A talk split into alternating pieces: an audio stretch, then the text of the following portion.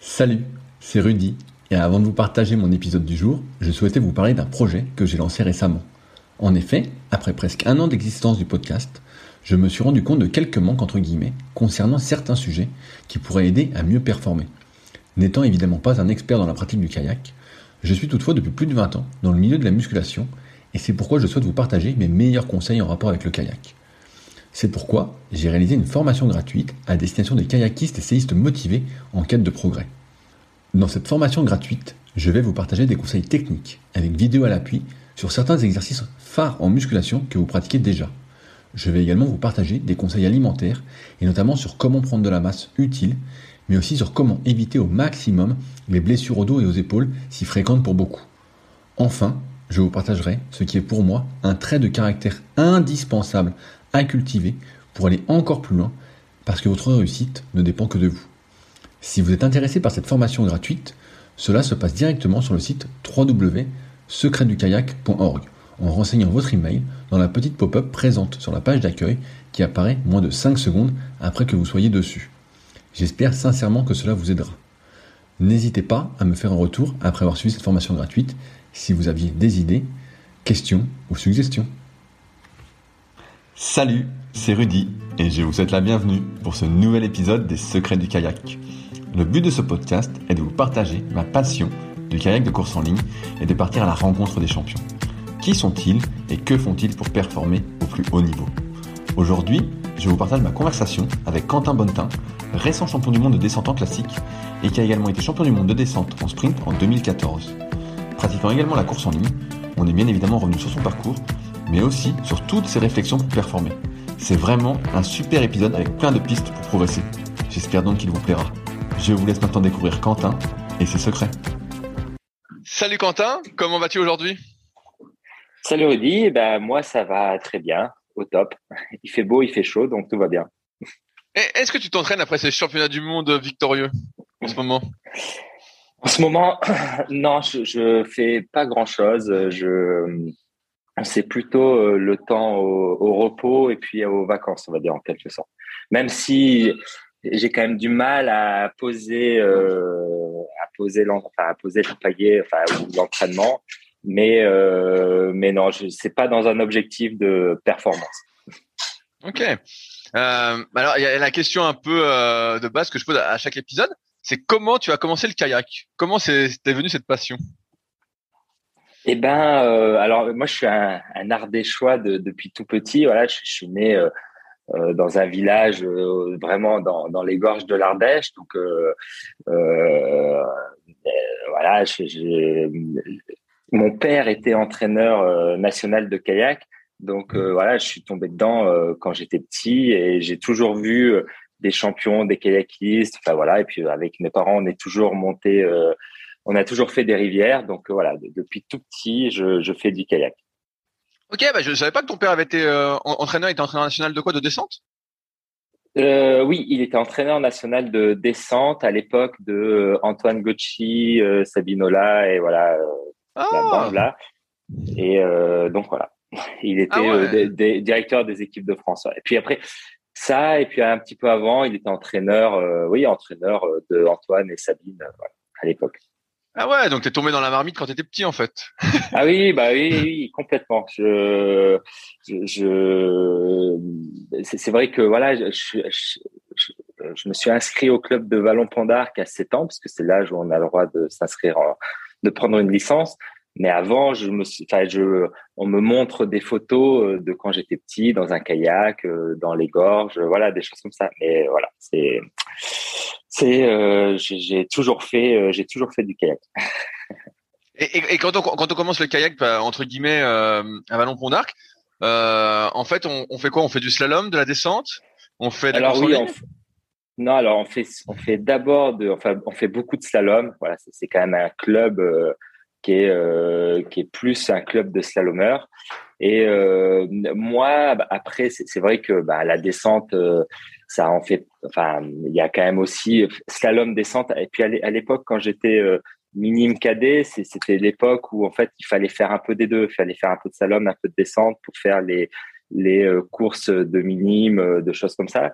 Et euh, mais moi j'étais quand même beaucoup plus slalomeur parce que tous mes copains, pareil, étaient plus plus dans le slalom. Donc bah, quand on montait sur l'eau, en fait, on faisait des mini descentes slalomées. On partait de de Vallon Pont d'Arc, on allait jusqu'au Pont d'Arc et en fait on mettait deux heures à descendre en, en faisant des stops à tous les rapides, des bacs, des surfs, des choses comme ça. Donc voilà, c'était, on appelait ça les mini slalomés. Et, euh, et après, quand j'ai commencé à devenir euh, ben, euh, cadet junior, et que j'ai commencé à faire plus de compétition, bah, j'ai mis plus de descente dans mon entraînement. Et puis au bout d'un moment, je me suis rendu compte que je préférais faire de la descente que du slalom. Voilà. Et d'où le côté où je suis parti vraiment en descente. Mais par contre, la course en ligne, un, inconnu au bataillon, je, crois qu'il y avait quelques bateaux de course en ligne au Krebs de Vallon, mais je pense que la première fois que j'ai mis un pied dans un bateau de course en ligne, j'avais 18 euh, ans, quelque chose comme ça. Quand, quand tu faisais, je reviens sur un truc que tu as dit, euh, quand tu faisais les, les mini slalom de deux heures, c'était en, bateau de slalom que vous faisiez ça? Ouais, c'était en bateau de slalom. Ouais. Ah ouais? C'était le, ouais, ben en fait c'était quand même, euh, voilà, au, lieu de rester, alors euh, je sais pas si tu es déjà venu à Vallon Pont d'Arc. Une fois, j'ai venu une fois avec euh, avec Sabine. Euh, j'avais fait une séance avec Sabine. D'accord. Eh ben, est-ce que tu avais fait une séance de slalom dans le bassin de slalom? Non, non, non, Ben, en fait, voilà. Ben, en fait, au Krebs, il y a un, bassin de slalom en béton là, où ben, voilà, tu peux mettre des portes et tout. Mais mais pour nos éducateurs de l'époque et puis même, je pense pour les gamins, c'était quand même plus intéressant de partir de Vallon, d'aller jusqu'au pont d'Arc et en fait de euh, naviguer sur une rivière un peu naturelle où tu faisais des stops, tu pouvais en faire partout. Et, c'est vrai que pour la lecture de rivière, pour jouer avec euh, avec les vagues, eh ben c'était quand même beaucoup plus intéressant. Euh, et puis même pour la dynamique, c'est vrai que ça faisait un petit peu de kilomètres, ça faisait une descente sympa. voilà, c'était plus sympa que de rester sur un bassin qui faisait juste 150 mètres de long. Et, voilà, donc donc non. Et, et, après, en fait, et, euh, donc euh, c'est vrai qu'on faisait des, des, des centres Salomé où ben, on faisait à chaque fois des navettes et tout. Il y avait une navette organisée. Et après, quand j'ai commencé à faire de la descente, là plus pour de l'entraînement, ben, je faisais pareil, des descentes jusqu'au pont d'Arc. Mais l'avantage, c'est qu'après, je remontais en bateau. Donc comme ça, au moins, ça, j'avais pas de navette à faire. En termes d'organisation, c'était beaucoup plus simple. Mes parents m'emmenaient euh, au, euh, au club et après j'avais juste à faire euh, une heure de bateau, un aller-retour et euh, je descendais les rapides, je remontais les rapides et là c'est pareil pour pouvoir apprendre à lire la rivière. Enfin, je trouve c'est l'une des meilleures écoles, l'une des meilleures écoles. Tu te fais la caisse et en plus tu apprends à, à, à, jouer avec le courant. Est-ce que les compétitions sont arrivées rapidement pour toi? Est-ce que c'était une envie dès le début? Non, pas du tout. Non, les compétitions, elles sont arrivées euh, super tard. Je crois que elles sont arrivées en KD. Euh, alors en KD 1, je fais mon premier championnat de France. Et je fais euh, en slalom et descente. Je crois que je fais 20e dans les deux dans les deux cas. Et, et après, c'est là où je me suis dit, tiens, c'est quand même sympa de faire de la compète. Et en KD2, c'est là où j'ai commencé vraiment à m'entraîner pour préparer des courses. Mais alors avant, c'était pas du tout la compète. Euh, J'aimais pas trop ça. Moi, j'allais au club de kayak, c'était pour voir les copains, pour euh, et euh, j'allais sur les compètes, c'était pour être avec les copains. Mais après, euh, j'étais pas trop euh, pas trop à fond dans la compétition. Même, je me souviens quand j'étais petit, j'allais au club de kayak plutôt de mai à octobre. Euh, voilà. Et après, je faisais de l'équitation ou du foot, du karaté l'hiver parce qu'il faisait trop froid pour que je monte sur l'eau. Euh, après, ça a bien changé. Euh.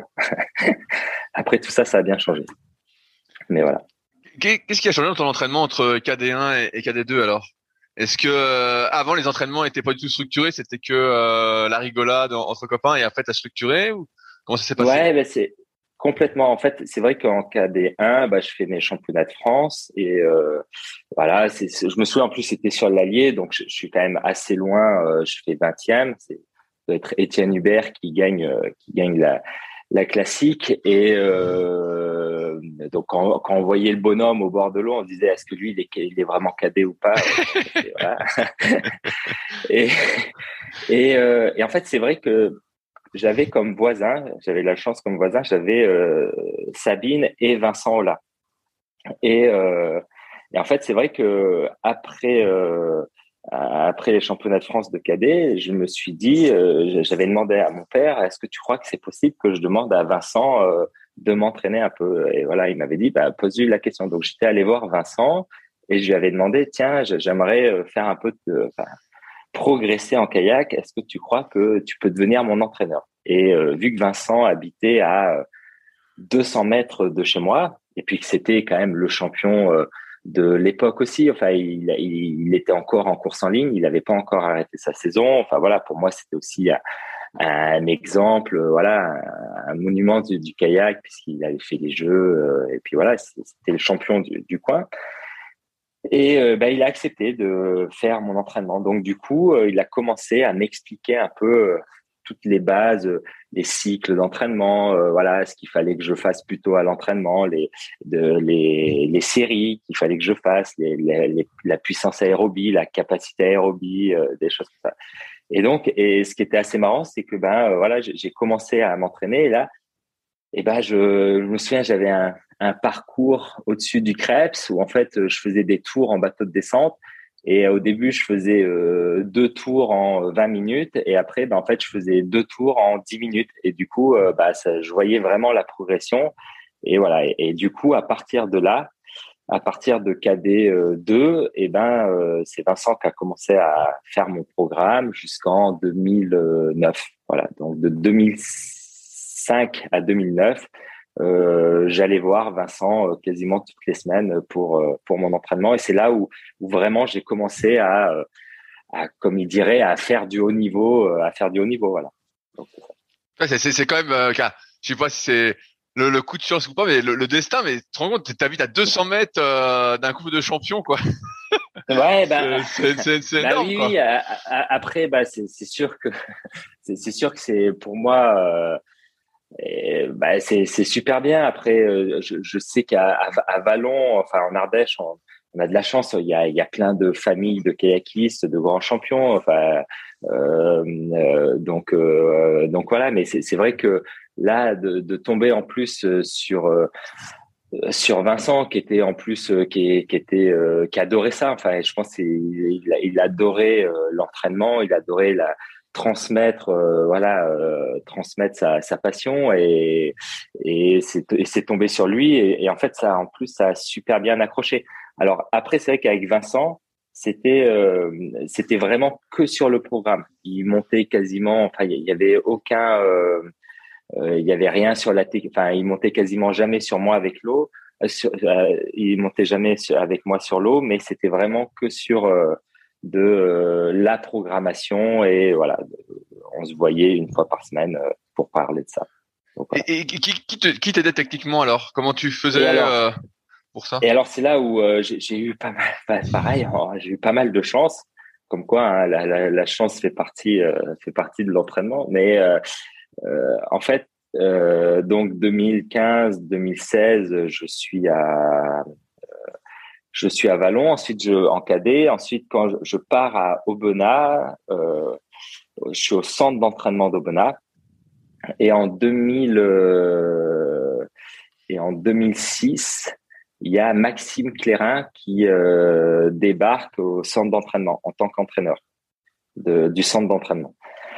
Et, en fait, et eh ben là, on, décide avec Vincent et Maxime que Vincent, ça reste euh, celui qui fait mon programme d'entraînement et Maxime, en fait, c'est celui qui euh, m'apporte des choses techniquement. Et c'est vrai que Maxime, eh ben Maxime Clérin à l'époque, il était champion d'Europe de descente. Euh, voilà, c'était un des meilleurs descendeurs français qui passe là en tant qu'entraîneur du centre d'entraînement. Alors et pour moi c'est pareil, j'avais des, des, des, des yeux qui pétillaient parce que Maxime c'était un exemple pour moi en bateau de descente.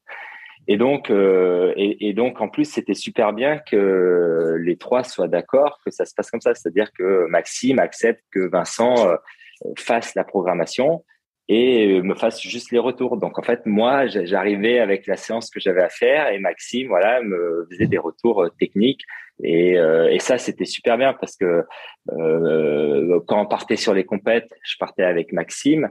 Et, euh, et même sur l'approche euh, eh ben, des passages sur la rivière, des, euh, de, de, comment passer les passages, de comment pagayer, des choses comme ça, et eh ben, ça, ça, ça m'a énormément apporté à cette époque-là. Et du coup, euh, du coup, j'avais deux spécialistes, euh, un sur la programmation, un sur la technique, pour que je progresse au mieux. Et c'est vrai qu'en 2007, et ben c'est là où je fais mon premier championnat du monde et voilà et, j'arrive à gagner mon championnat du monde de junior. Donc voilà c'était tout était euh, tip top ah, c'est ah, énorme hein. et donc c'est à dire qu'en deux ans tu passes de la 20e place française en gros à la première mondiale dans ta catégorie quoi si je comprends bien. Ouais alors quasiment ouais 2000, de, 2004 euh, 20e 2005 et ben je gagne les championnats de France cadet et 2006, je fais ma première année junior, je fais une médaille au championnat d'Europe. Et 2007, euh, le championnat du monde et je gagne le championnat du monde. Donc euh, voilà, ouais, c'est vrai que là, je, je vois en fait la, la, progression. Et puis,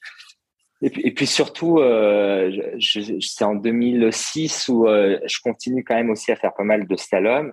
Et comme je disais, en fait, bah, c'est vrai que je en 2000, en 2006 je voilà, je, je gagne euh, les championnats. Enfin, je euh, je suis quand même assez fort en descente, mais je crois pas que je fais les championnats de France parce que j'ai on était au championnat d'Europe, mais au championnat de France slalom.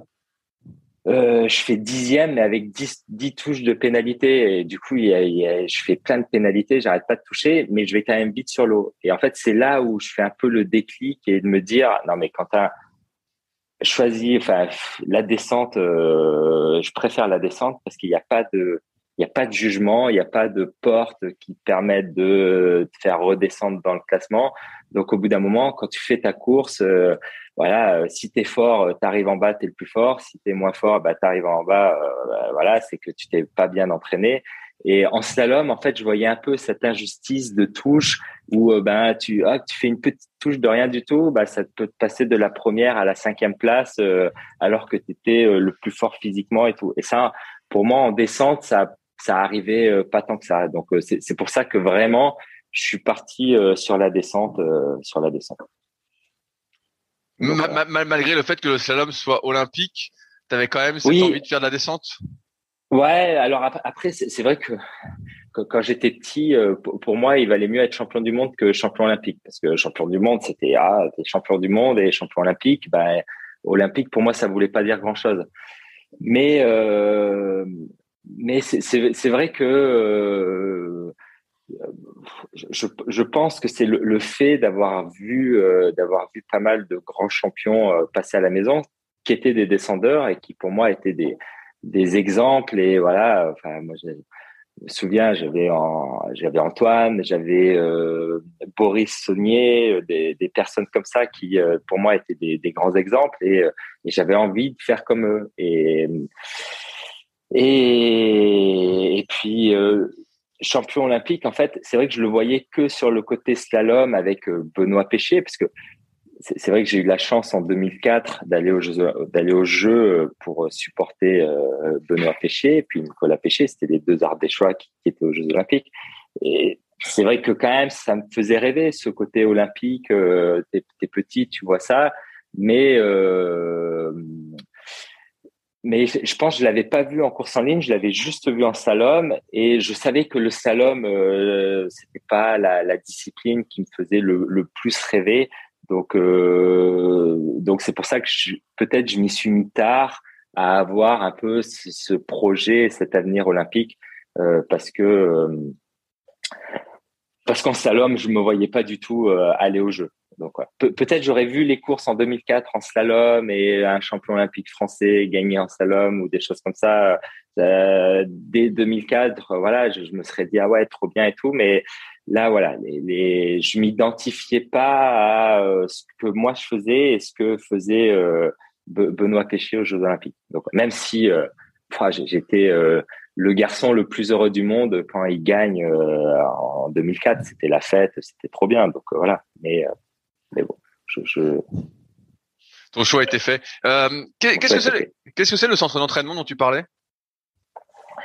Le centre d'entraînement, en fait, c'est un centre. Euh, en fait, c'est en Ardèche. Il, y a des ans. Enfin, il y a. Ça fait depuis euh, depuis l'époque de Michael Fargier, je crois, où en fait ils ont euh, le, le, comité départemental a mis une, un centre d'entraînement pour les jeunes ardéchois qui venaient au lycée à Aubenas et qui qui voulaient s'entraîner au lieu d'aller sur des structures, de partir à, à Toulouse, à, alors à l'époque c'était peut-être Lyon, euh, voilà, euh, ou Nancy ou des choses comme ça. Et eh ben, euh, quand tu faisais ton lycée, tu pouvais venir, que tu étais ardéchois, tu pouvais venir à Aubenas et tu pouvais être pris dans cette structure. Et c'est une structure où euh, eh ben il y a un entraîneur qui venait nous chercher quand on n'avait pas cours.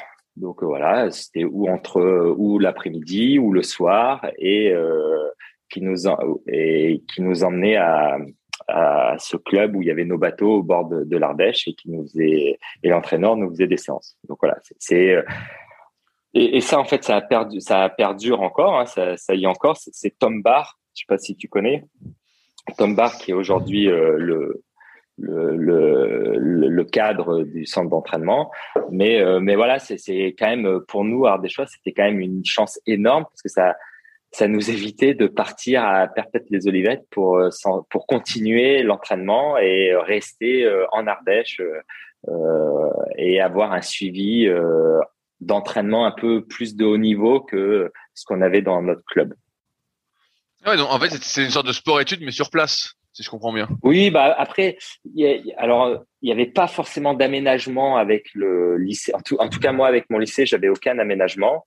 Euh, mais c'était vraiment après les cours ou dès qu'on avait plus les dès qu'on avait des cours qui sautaient, on appelait l'entraîneur et s'il était disponible, il pouvait venir nous chercher pour aller s'entraîner. Mais oui, après, oui, voilà, c'était un peu, un mini un mini pôle euh, alors j'y connais pas grand enfin je, je, me souviens plus des noms euh, spécifiques euh, quand on veut dire euh, pôle ou structure de haut niveau ou des choses comme ça mais voilà c'était un peu à l'époque on appelait ça un centre d'entraînement un centre d'entraînement donc voilà ok est-ce qu'au moment où tu vas voir Vincent pour la planification est-ce que euh, tu mets également en place un entraînement euh, annexe autour, comme de la musculation, des footings, de la natation ou autre? Eh ben oui, voilà, ouais, c'était ça. C'est vrai qu'à l'époque, ben, je faisais euh, trois, enfin deux fois du bateau dans la semaine, quoi. Enfin deux, trois fois. Je pense que c'était le mercredi, le vendredi soir et le samedi. Voilà, si on se retrouvait avec les copains. Donc c'était quasiment que du bateau. Et après, avec Vincent, bah oui, là on a commencé à mettre des muscles et à mettre euh, de la PPG. En sachant que c'était quand même assez simple, hein, c'était euh, euh, je crois il y avait quatre fois, quatre cinq fois du bateau dans la semaine, avec quand même beaucoup d'aérobie et puis il devait y avoir une puissance aérobie style d'une 4x4 et puis une capacité aérobie style d'une 4 fois 10 minutes voilà et après de la muscu il devait y avoir deux muscu par semaine et c'était que de la FE. Moi, de toute manière, avec Vincent, je ne faisais que de la force endurance. C'était FE, FE, FE. Voilà. Il y avait rien d'autre. Euh, je pense pendant les quatre ans que j'ai fait avec Vincent, je n'ai fait que ça. ah, t'étais résistant après alors.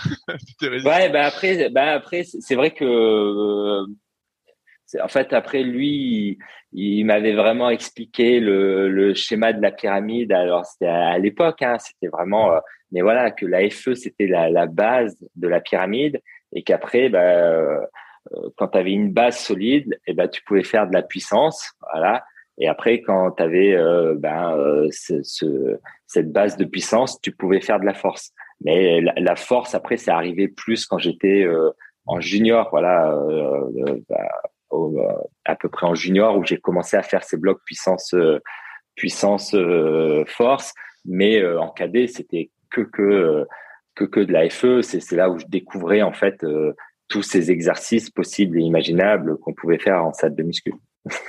quand, tu dis quand tu dis force FE donc force endurance, ça veut dire que c'est des séries de combien de 20, 30 reps Oui oui, ouais, euh, alors c'est vrai que je, je me suis rendu compte que je m'étais trompé, enfin que le langage était un peu mauvais quand on parlait avec un spécialiste de la musculation, mais oui, c'est force endurance, tu sais, c'est des, euh, euh, c'était des circuits. Alors il y avait 10 exercices de 40 répétitions et faire euh, et enchaîner ces 10 exercices quatre fois. Voilà. Ok, ouais, donc ouais, c'est sacré circuit quoi. Là, vraiment cardiaque, même cardiaquement, euh, tu manges. Oui, voilà, c'était ça. C'était euh, les séances, ça durait, ça durait pas longtemps. Hein. Ça durait 45 minutes, euh, ça, ouais, 50 minutes parce qu'à chaque fois, à la fin du tour, on mettait deux minutes euh, de deux minutes de récup, mais euh, voilà, ça, ça durait 45 minutes à enchaîner, voilà, tout plein d'exercices abdos, jambes et et puis il y avait toujours un exercice voilà du développé couché et euh, de tirage planche. Mais après le reste c'était euh, pas forcément voilà c'était pas très lourd et c'était des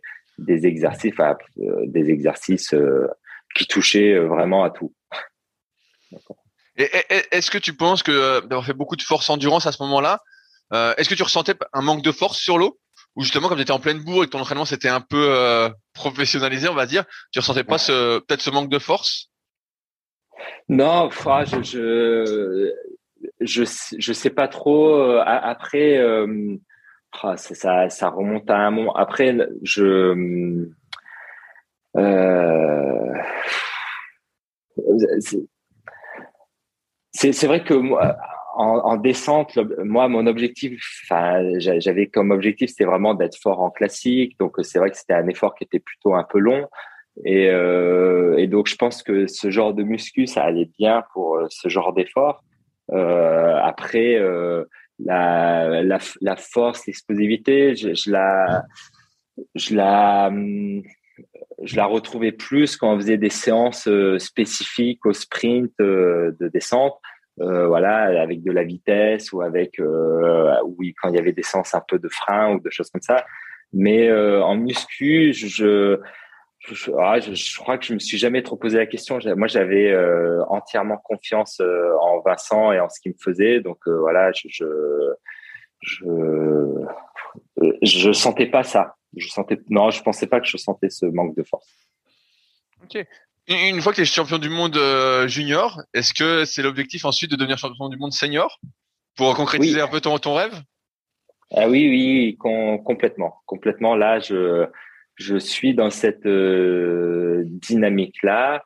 Euh, et, euh, et, en fait, je me souviens, en plus en 2000, donc en 2007, quand je gagne, c'est là où donc je suis encore au lycée et puis je donc j'ai mon bac et là c'est là où je veux partir en licence STAPS et, en fait je veux partir à Toulouse. Sauf que j'ai pas le droit d'aller à Toulouse parce qu'à l'époque la France est découpée en quatre par rapport à la fédération kayak. Et en fait, euh, moi, je suis dans le bloc de l'Est et donc je dois partir à Nancy.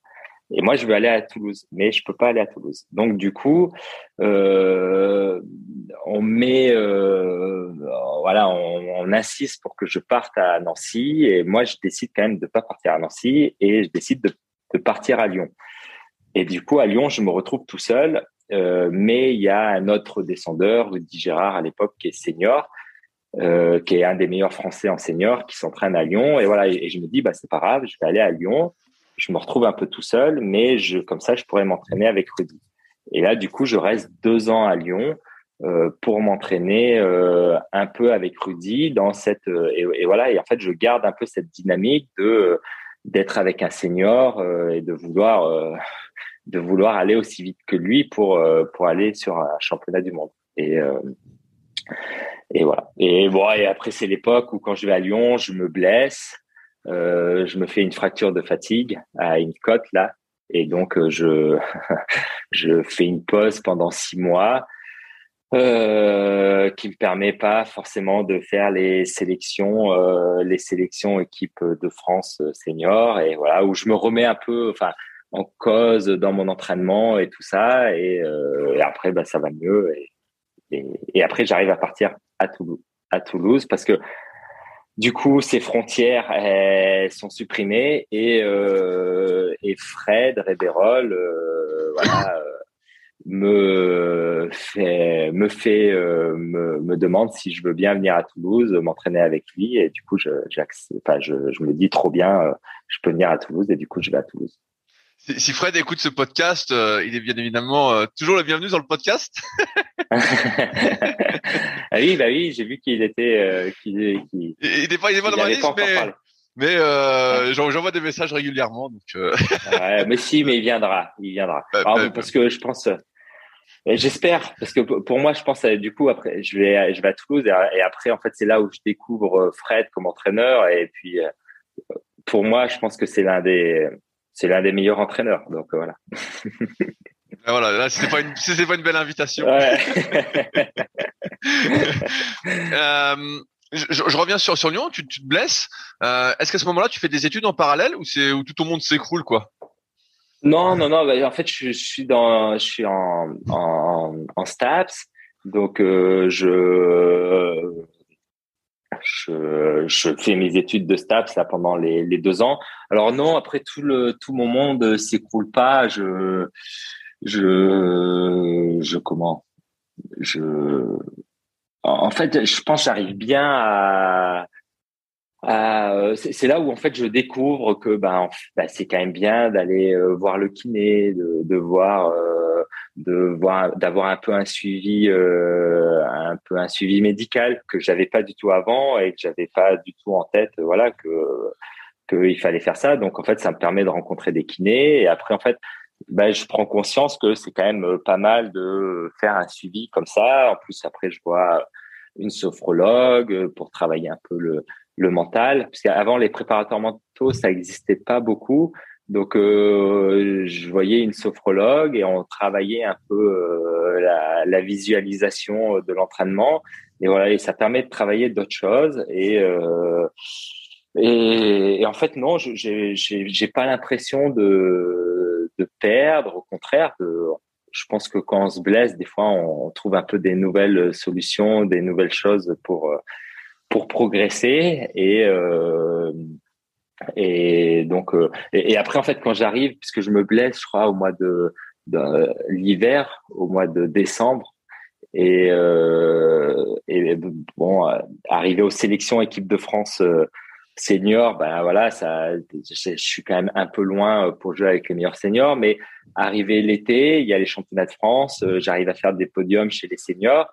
Donc euh, voilà, je me dis, bah en fait c'est super, je suis, je suis, super content, je joue avec les, les meilleurs Français, donc euh, bah, donc l'année prochaine ça peut ça peut ça peut jouer, ça peut jouer et, et, donc non, je perds pas du tout la motivation et et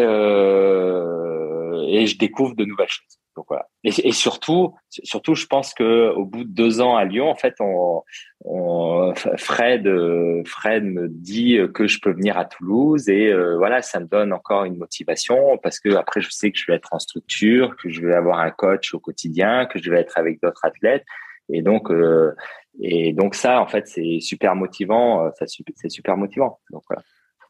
Il y avait un gros groupe d'athlètes à Toulouse en descente? Alors ouais, alors euh, en descente, oui, bah oui, il y avait un gros groupe d'athlètes, et puis en descente et en course en ligne. Et donc du coup, euh, ça, ça, faisait qu'il y avait un groupe d'athlètes euh, qui était qui était conséquent, et il y avait une dynamique, il y avait une super dynamique, surtout que moi je me souviens, j'étais en colloque avec Sixtine Malater, qui était une descendeuse euh, française qui, faisait partie des meilleures descendeuses de l'époque.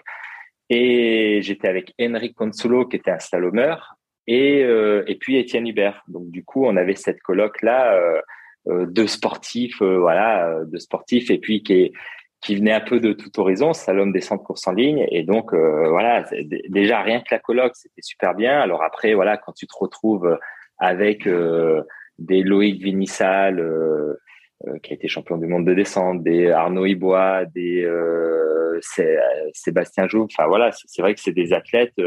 Euh, puisqu'Arnaud, bah, il faisait de la course en ligne, mais bon, c'était quand même un descendeur. Donc du coup, euh, euh, du coup, euh, du coup, le, fait d'échanger, de partager, de, de faire les muscus avec eux, de faire du bateau avec eux. Enfin, moi, ça a été un, ça a été un plus énorme et une chance, une chance, euh, une, une, très grande chance, je pense. Est-ce qu'à ce, moment-là, comme euh, justement tu parles pas mal de gars qui font de la course en ligne, est-ce que tu fais un peu plus de course en ligne ou tu restes malgré tout en bateau de descente? Eh ben, eh ben, eh ben non. Ouais. quand on arrive à Toulouse, du coup, on, euh, on, on, on, fait pas mal. Enfin, je me souviens à l'époque que quasiment de septembre à euh, janvier, fin décembre là, on fait quasiment que de la course en ligne. On fait énormément de courses en ligne. Comme ça, en fait, ça permettait de naviguer avec euh, Arnaud et Seb. Et, euh, et puis pour faire aussi euh, naviguer en groupe, on, est, on faisait de la prise de vagues, voilà.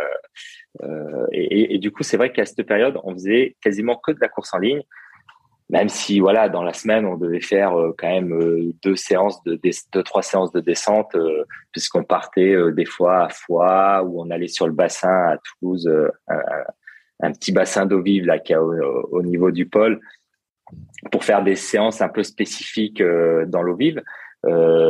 Mais voilà on faisait des séances d'eau vive. Là on était en bateau de descente. Mais après dès qu'on était sur le plat on montait en course en ligne euh, et après, à partir de janvier, là, par contre, euh, on posait le bateau de course en ligne et on faisait que de la descente euh, pour retransmettre là-dessus. Et, et c'est vrai que là, bah, moi, je trouvais ça assez assez bien parce que bah, déjà, ça permettait de d'être avec d'autres athlètes, de partager et et puis voilà, et de changer un peu de discipline. Euh, ouais, moi, moi, ça me faisait, enfin, j'aimais bien ça, ça me dérangeait pas, et du coup, je, cette, cette façon-là me plaisait bien. Donc, justement, le, le, fait de monter en course en ligne euh, plus que ton habitude, est-ce que tu arrivais justement à suivre euh, bah, les meilleurs Français sur l'eau, où tu te dépouillais dans leurs vagues et tout, c'était euh, c'était l'entraînement à la mort, quoi?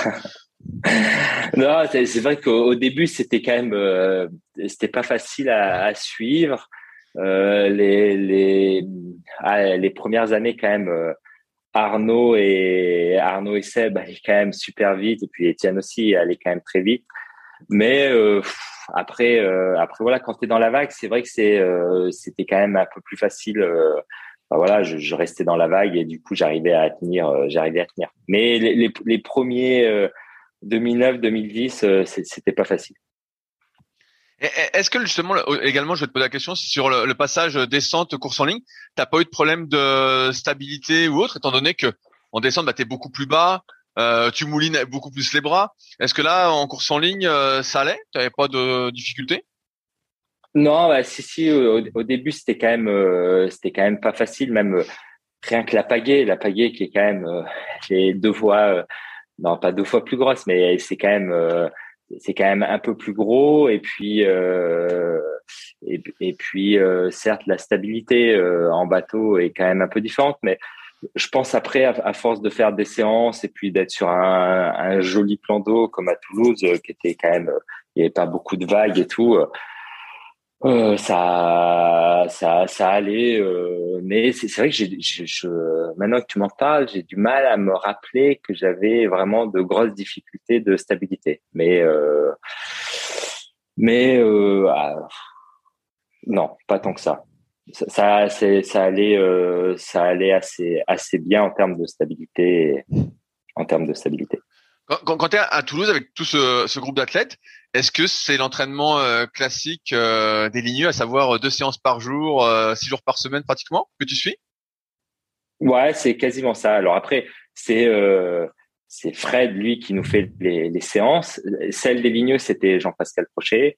Celle des descendeurs, c'est Fred. Alors après, c'est vrai qu'on avait, je pense, une chance aussi énorme d'avoir deux entraîneurs qui est qui, qui étaient main dans la main, enfin voilà, qui faisaient l'entraînement, euh, enfin qui discutaient énormément, qui s'entendaient très bien ensemble. Donc du coup, euh, euh, du coup, c'est vrai que c'était quand même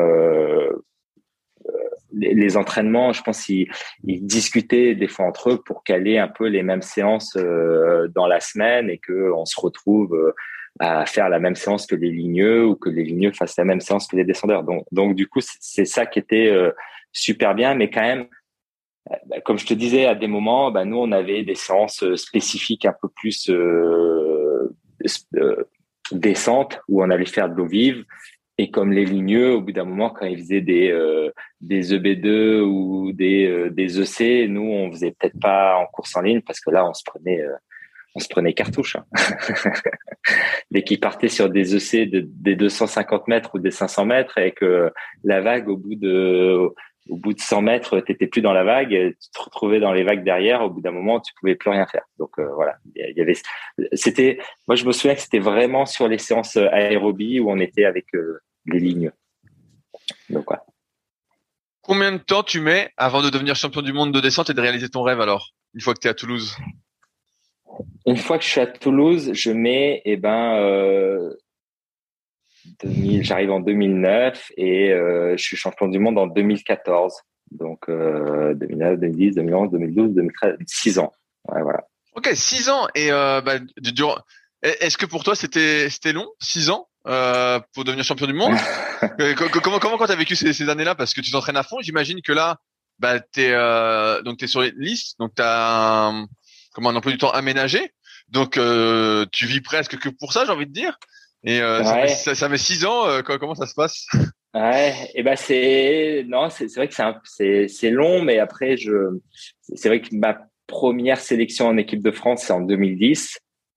Et du coup, en fait, je fais, euh, je me sélectionne au championnat du monde en 2010, 2011, 2012, 2013, 2014, et je gagne en 2014. Euh, et c'est vrai que je me souviens en 2013, euh, je fais, euh, je dois faire quatre ou cinq au championnat du monde. Euh, et là, je je vais, je viens voir Fred et je lui dis non mais là Fred, j'en ai marre. Euh, je, fais toujours, euh, je suis au pied du podium ou j'arrive pas à faire de médaille ou voilà, je gagnerai jamais. J'ai pas envie de voilà, je, vais arrêter et je vais me mettre à la course en ligne, voilà, parce que j'avais envie de changer. J'en avais marre de faire de la descente et je me dis.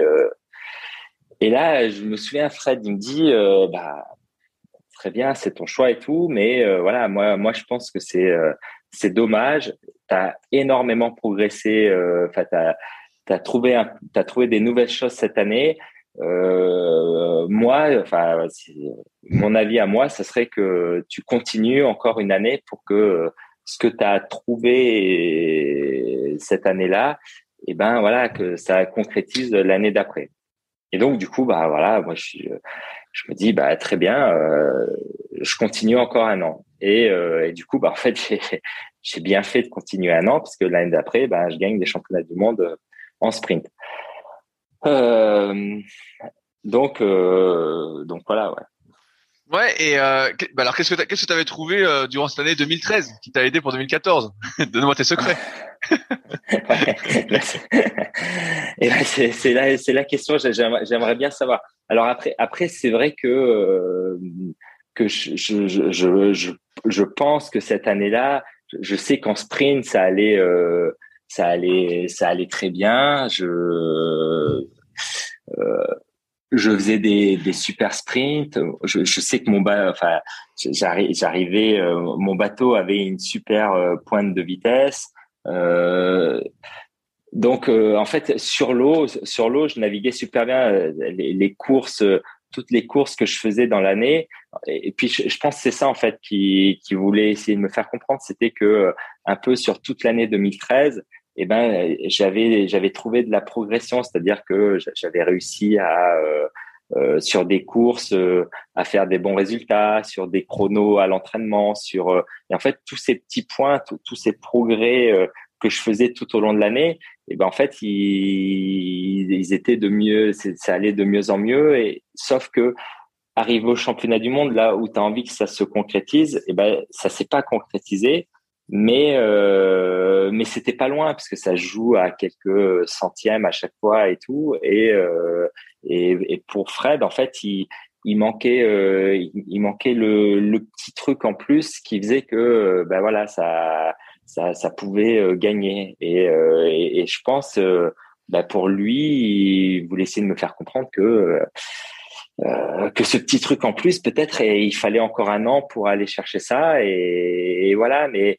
de savoir ce que c'est exactement, je, je, sais, je sais pas du tout. C'est, euh, je pense, c'est sur de la, de la confiance, sur peut-être le fait que euh, on est, euh, euh, que quand on prend le départ, voilà, on sait qu'il peut rien nous arriver et qu'on va devenir euh, invincible, on va dire en quelque chose. Donc, euh, bah, en, tout cas, c'est c'est ce que c'est ce que j'avais ressenti en 2014.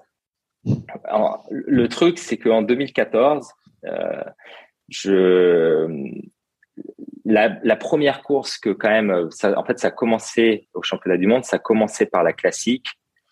Et pour moi, la classique, c'est euh, la course euh, qui me fait rêver. Enfin, pour, moi, on est champion du monde de descente euh, si on gagne en classique. Voilà. Enfin, pour moi, c'était un peu ça à, l'époque. Et sur la classique, je fais dixième. Donc, je passe complètement à côté de ma course. Je suis hyper déçu. voilà, je, suis dégoûté. Et, et deux jours après, il y a les champions, il y a bah, la course sprint. Et, euh, et du coup, je sais que pendant ces deux jours qui arrivent, je, euh, et ben en fait, je me dis non mais là, Quentin, tu t'es pris la tête euh, à vouloir devenir champion du monde de classique. Au bout d'un moment, euh, là, arrête de te prendre la tête. Et euh, je me, je me souviens même euh, au petit déjeuner, il y avait des croissants, des trucs comme ça. Euh, jusqu'à la course classique, je j'ai jamais touché à un pain au chocolat et tout. Euh, le lendemain, euh, je mangeais des pains au chocolat. Enfin voilà, je me faisais plaisir. Je je me faisais plaisir. Et et, et c'est vrai que jusqu'au jusqu'au départ de ma course, même jusqu'à l'arrivée de mon sprint, c'était que du plaisir, que du plaisir, que du plaisir. En plus, à l'époque, à l'arrivée de la course, il n'y avait pas les résultats qui s'affichaient. Donc, euh, tu arrives en bas de la course. Là, j'ai attendu, euh, je pense, 10 minutes. Parce qu'après, il fallait faire un grand détour, débarquer. Et euh, j'avais commencé à marcher à pied. Donc, c'est au bout de, ouais, je pense, 7-8 minutes euh, que là, ma sœur arrive en me disant, ah, Quentin, t'es champion du monde, c'est toi qui as gagné et tout. Donc, mais juste avant, voilà, c'était que du plaisir. Euh, j'arrive en bas de la course, je me dis non mais là tu as fait une course, c'était trop bien, tu t'es trop amusé, c'était Walibi, voilà, c'était Walibi et, euh, pour moi en fait c'était l'état d'esprit dans lequel il fallait être euh, depuis le début ces championnats du monde et, pas et pas vouloir gagner, vouloir faire une perf, voilà, c'est ce que c'est ce que je m'étais dit et, et voilà. Et, donc, tu, tu, tu, deviens champion du monde euh, de sprint et pas de classique alors? Non, et du coup, ouais, je deviens champion du monde de sprint et pas de classique. Et, et, en fait, c'est là où je me rends compte que ben euh, la que pour gagner, en fait, il faut surtout, euh, il faut aussi surtout vouloir s'amuser, il faut surtout vouloir prendre du plaisir, il faut surtout, voilà, et, et en fait, prendre du plaisir et s'amuser, peut-être que ça permet de euh, bah, jouer encore plus avec euh, toutes les armes qu'on a. Et, là, et bah, c'est sûr que les armes que j'avais du moment aussi, je sais qu'en sprint, bah, j'étais fort, que ça allait bien. Et là, bah, j'ai réussi à les exprimer à, euh, à 110% parce que, je gagne. Donc voilà. Par la suite, est-ce que tu te mets ce vraiment la course en ligne? Euh, et, et, du coup, ouais, du coup, en 2000, 2014, euh, je réalise mon rêve, voilà, être champion du monde euh, de, descente. Et euh, voilà, et je me dis, bah là, euh, euh donne-toi un, un, nouveau projet, le, ce projet olympique en course en ligne. Et du coup, ben, je me mets à fond, je me mets à fond en course en ligne. Et là, t'es, là, là, t'es toujours à Toulouse alors? Et là, je suis toujours à Toulouse je suis toujours à Toulouse et euh, donc c'est toujours Fred qui s'occupe de moi en 2015 et donc là je prépare euh, donc euh, plutôt le, le 1000 mètres. Et en fait, je me souviens en 2015 là le le 1000 mètres, ça me je trouvais ça trop dur. Arnaud et Arnaud et Étienne allaient vraiment vite. Ah, sur les séances, je me prenais des branlées. C'était vraiment dur. Et, euh, et donc, du coup, en, juste après les piges en 2015, je me dis, non, mais là, en fait, moi, j'ai pas envie de faire du 1000. En plus, j'ai gagné en sprint sur un parcours de 40 secondes. Donc, euh, j'ai envie de me mettre aux 200 mètres à fond. Et à partir de là, eh ben, je me mets à fond aux 200 mètres. Et euh, j'arrête de faire de l'aérobie. Je fais euh, 5 muscu par 5 6 muscu par semaine, euh, 5 6 bateaux euh, que de la vitesse, euh, que du sprint, quasiment plus d'aérobie et je prends euh, je pense 10 12 kilos. oh putain, tu prends 10 12 kilos mais eh, tu, tu, ah ouais, combien, tu, tu faisais combien alors? Non, mais je pense à, l'époque je pesais 80, allez 82 kilos et je 82, 83 et je monte à 80, 95 kilos, ouais. Ah ouais, putain. Tu, tu mesures combien ouais, Je mesure 1,84. Ah ouais, putain, t'étais un sacré gabarit là. 95 hein. kilos, ah ouais. Mais, mais du, après, je prenais aussi pas mal de, de, de, de comment, euh, ah, ça fait de la rétention d'eau là. Ouais, tu prends de la créatine? Euh, De la créatine, ouais. Euh, je sais que le jour où j'ai arrêté de prendre de la créatine, euh, j'ai vite perdu des kilos et j'ai vite dégonflé. Mais voilà, mais en, tout cas, je, je, je, je, je et alors, est-ce qu'au est 200, t'étais une fusée ou pas bah, avec tout ça. Eh ben non, non, Alors après, quand même en 200, j'arrive en 2016 à aller à faire une finale enfin voilà, lors des, des sélections, euh, des, sélections olympiques, là, j'arrive à en, à rentrer en finale. Donc, euh, j'étais quand même assez contente de faire une finale, mais bon, je, je fais dernier ou avant dernier de la finale. Donc voilà, j'étais quand même loin. En fait, il y a quand même, euh, euh il y avait quand même un certain monde entre entre tout ça, mais mais voilà, en fait, c'était à l'époque où j'avais vraiment, j'avais plus forcément envie de m'entraîner euh, à fond euh, à faire des kilomètres en bateau et passer des heures. J'avais plutôt envie de faire des séances plutôt courtes, euh, mais voilà où tu soulevais, tu faisais et faire plutôt de la muscu. Donc donc voilà, je, pense que ça j'ai bien réussi à faire, mais après sur l'eau ça ça a pas ça s'est pas concrétisé, ça n'a pas bien marché.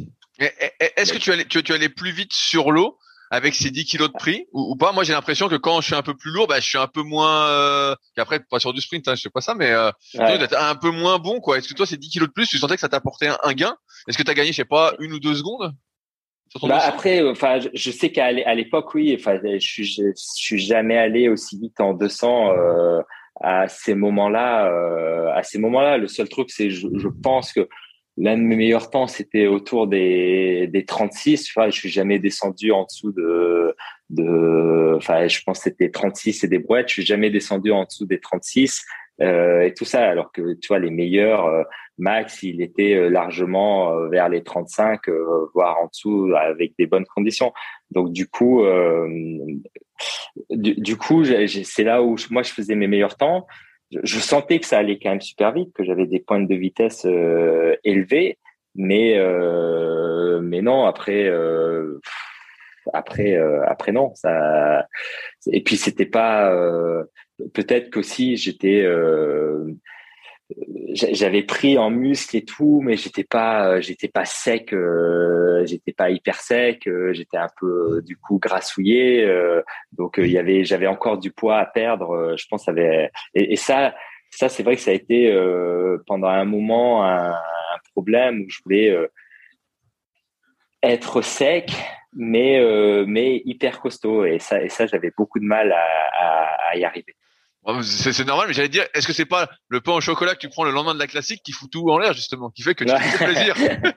Ouais, bah oui, peut-être, hein, peut-être que c'était ça, euh, peut-être que c'était ça. Et alors après, je, je, sais que pendant un moment, j'ai fait, je faisais attention à mon alimentation, mais pouah, je, je voyais quasiment pas pas d'effet. Et, euh, et, en fait, le, le seul effet où, où, mon poids a changé et tout, en fait, c'est quand j'ai décidé d'arrêter mes bêtises, de faire du 200 mètres à fond, de faire de la muscu et euh, et manger des pains au chocolat. Enfin non, euh, et euh, faire de la muscu et faire des petites séances. Et qu'en fait, j'ai voulu refaire ce qui me faisait plaisir c'est-à-dire euh, du long, de l'aérobie, euh, d'aller courir, faire des footings un peu longs, euh, du trail, et puis de l'AFE en muscu. Et là, en, et là, du coup, j'ai repris un peu un corps athlétique. Et, et après, quand je me suis vraiment lancé à, vraiment préparer le 1000 mètres, et en fait, où je me suis rendu compte, non, mais en fait, le 1000 mètres, c'est, c'est trop bien. Et ben, c'est là où en 2019, je me suis vraiment posé cette question-là. Je crois que j'ai perdu 10 kilos, 10 kilos en un mois, hein, quasiment. Mais, mais est-ce que est-ce que tu as gardé avec parce que tu avais pris j'imagine pas mal de force avec ces 10 kilos. Quand tu as perdu ces 10 kilos est-ce que tu as gardé quand même un gain de force? Sur, sur les eh barres par ben, exemple. Eh ben non enfin je, je alors le truc c'est que en 2000 euh, quand je quand je veux me remettre au 1000 mètres en 2019 je je fais quasiment que de la force endurance et euh, un petit peu de puissance mais quasiment plus de force. Et, euh, et du coup, je me rends compte que, euh, tu vois, faire euh, des fois des euh, 6 fois 10 reps à 100, 100, 100, 105 kilos, j'arrivais à le faire. Et euh, mais voilà, c'était dur. Mais par exemple, quand je faisais de la muscu à fond, et eh ben voilà, je faisais, j'arrivais à mettre peut-être pas 105 kilos, mais 110 kilos. Enfin, je mettais quelques kilos de plus, mais pas beaucoup plus. Et, du coup, je me rendais compte que ben, j'étais un peu en dessous de, de ce que je faisais à l'époque, mais j'étais pas complètement, euh, j'avais pas complètement perdu. Après, euh, après peut-être maintenant, là, j'aurais tendance à dire que euh, euh j'ai pas mal perdu en force, mais est-ce que c'était vraiment, est-ce que c'est vraiment utile d'avoir euh, d'être fort en force pour faire euh, de la classique ou euh, ou du 1000 mètres? C'est des questions que je me pose, euh, je me pose encore, je me pose encore ce, ce genre de questions là dans l'entraînement. Mais est-ce que soulever 140 kilos, c'est vraiment utile pour aller pour être fort en 1000 mètres. Par contre, soulever 80 fois 50 kilos ou 100 fois 60 kilos, Là, c'est peut-être plus, euh, c'est peut-être plus efficace et plus logique pour aller euh, vite sur 1000 mètres. J'ai une référence qui me revient, c'est un, petit bouquin, euh, je sais plus quelle édition c'est, ça s'appelle La Force, et il y a Michel Pradet qui est co-auteur dedans, donc un, un ponte de la préparation physique, et dedans ils prennent l'exemple des perchistes, et d'après bah, leurs recherches, ils avaient remarqué que quand les perchistes faisaient au-delà de 130 au développé couché, et donc qui impliquait une certaine masse musculaire, euh, en fait, ils perdaient en efficacité en fait. Donc ils se sont dit il y a un certain niveau de force à avoir et au-delà, et eh ben en fait t'as pas de gain et c'est même parfois plutôt néfaste. Et donc ils s'étaient dit bah voilà euh, et donc je crois j'ai plus tout le bouquin en tête, c'est un tout petit bouquin mais qui est hyper intéressant. Euh, un petit un petit bouquin jaune. Et ils en parlaient et je pense que c'est un peu pareil en fait. Une fois que tu as un certain niveau de force, si tu dois te dépouiller pour gagner, je sais pas, on est en muscu, tu fais 6 x 10 à 100, puis tu te débouilles pour faire 6 x 10 à 105, est-ce que finalement, ton 6 x 10 à 100 te suffit pas et les 5 kilos que tu vas aller chercher vont pas te fatiguer plus qu'autre chose en ouais, Non, mais oui. Bah, tu vois ouais. Non, mais oui, mais c'est, c'est, enfin, je, pense que là-dessus, des fois, on n'est pas assez euh, précis ou, euh, ou peut-être qu'on a, on a besoin de d'être plus précis euh, là-dessus. Enfin, c'est, c'est sûr que c'est des choses sur lesquelles on peut gagner et, et comprendre et comprendre et, et comprendre encore mieux. Mais, euh, mais après, moi, à partir de là, en fait, je suis vraiment parti dans l'optique que ce qui était vraiment important, c'était euh, faire du bateau. Et euh, pour aller vite en bateau, en fait, il fallait faire du bateau et avoir une caisse de malade. Et en fait, je me suis plus mis à courir et à faire des kilomètres en bateau et en fait faire un peu de la muscu spécifique, à faire euh, pas mal de freins, à faire euh, des choses comme ça. Et après, moi, je, je faisais quasiment que de que du circuit training, que du circuit training. Enfin, voilà, je, je, me suis remis quasiment que à ça et euh, à, à, faire beaucoup moins de, de muscu euh, orienté force, euh, orienté force. Voilà. Ouais, ouais, ben, je pense, je pense que tu as bien fait. Tu as été jusqu'à quel niveau au 1000 mètres? T'es descendu à combien en termes de temps?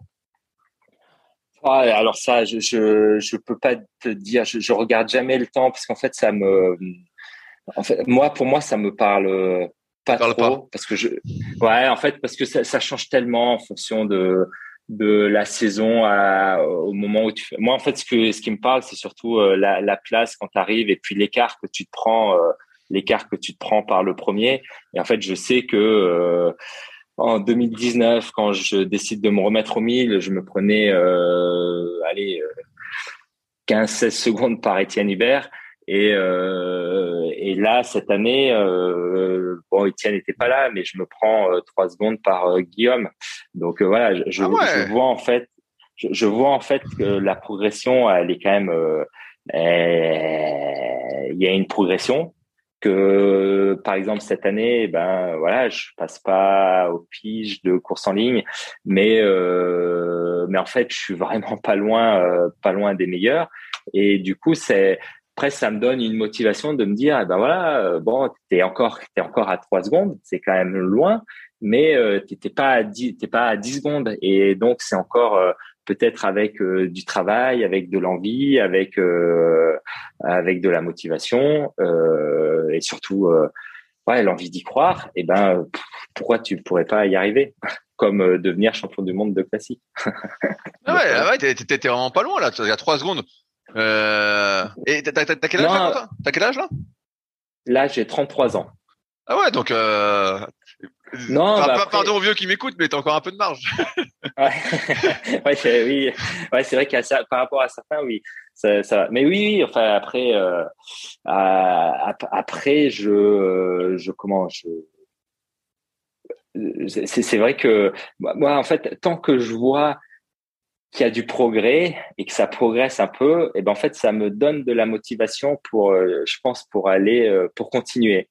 Et là, certes, je suis pas passé, donc on pourrait dire que c'est un peu un échec, mais vu que euh, ça, je me suis battu avec euh, Cyril sur la ligne d'arrivée et que c'est Cyril qui passe, euh, bah voilà, parce qu'à ce moment-là, il était euh, plus fort et et puis c'est le, enfin la force de Cyril de de ses finishes de ouf qui fait que il passe devant et voilà, mais mais c'est mais pour moi en fait ça motive. Enfin je me dis euh, c'est trop bien euh, c'était pas loin euh, il y a encore du travail il y a des choses à, à aller chercher et euh, à progresser et ça ça me motive et puis surtout sur le côté aussi ben peut-être euh, qu'est-ce que tu pourrais travailler un peu plus en muscu en course à pied en voilà et, et je sais que par exemple en 2000 parce qu'en 2000 Fred, il m'entraîne. Ensuite, en 2016, c'est Jean-Pascal Crochet qui m'entraîne, 2016-2017 jusqu'en 2018.